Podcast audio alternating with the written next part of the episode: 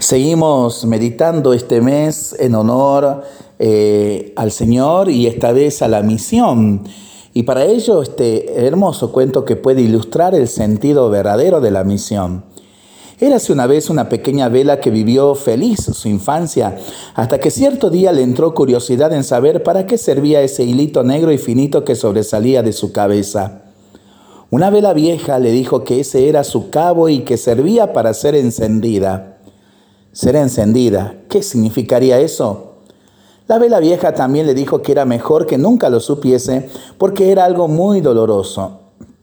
Nuestra pequeña vela, aunque no entendía de qué se trataba y aun cuando le había advertido que era algo doloroso, comenzó a soñar con ser encendida. Pronto este sueño se convirtió en una obsesión, hasta que por fin un día la luz verdadera que ilumina a todo hombre llegó con su presencia contagiosa y la iluminó, la encendió. Y nuestra vela se sintió feliz por haber recibido la luz que vence a las tinieblas y le da seguridad a los corazones. Muy pronto se dio cuenta de que haber recibido la luz constituía no solo una alegría, sino también una fuerte exigencia.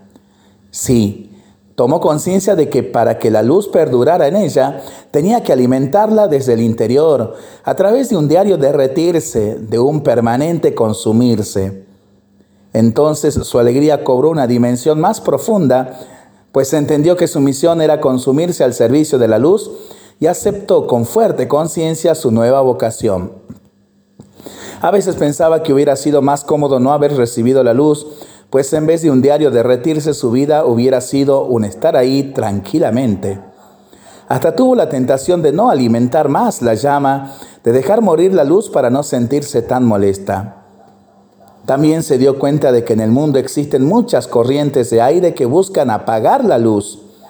Y a la exigencia que había aceptado de alimentar la luz desde el interior, se unió la llamada fuerte a defender la luz de ciertas corrientes de aire que circulan por el mundo. Más aún, su luz le permitió mirar más fácilmente a su alrededor y alcanzó a darse cuenta de que existían muchas velas apagadas. Unas porque nunca habían tenido la oportunidad de recibir la luz, otras por miedo a derretirse, las demás porque no pudieron defenderse de algunas corrientes de aire. Y se preguntó muy preocupada, ¿podré yo encender otras velas?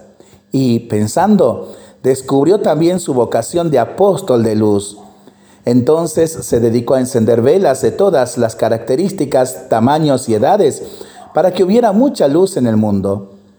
Cada día crecía su alegría y su esperanza porque en su diario consumirse encontraba velas por todas partes, velas viejas, velas hombres, velas mujeres, velas jóvenes, velas recién nacidas y todas bien encendidas.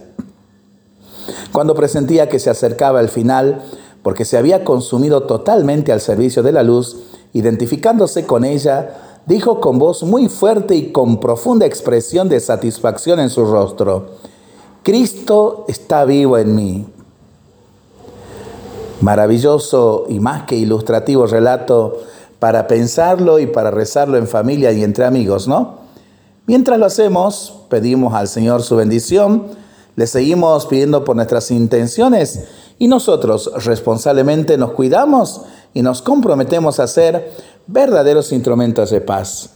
Hoy al Señor lo pedimos esa bendición por intercesión de un gran santo, San Francisco de Asís, y que realmente Él interceda por toda la iglesia que está en este tren de celebrarse este sínodo en su décima sexta Asamblea Ordinaria General. Que el Señor nos siga bendiciendo en el nombre del Padre, del Hijo y del Espíritu Santo. Amén.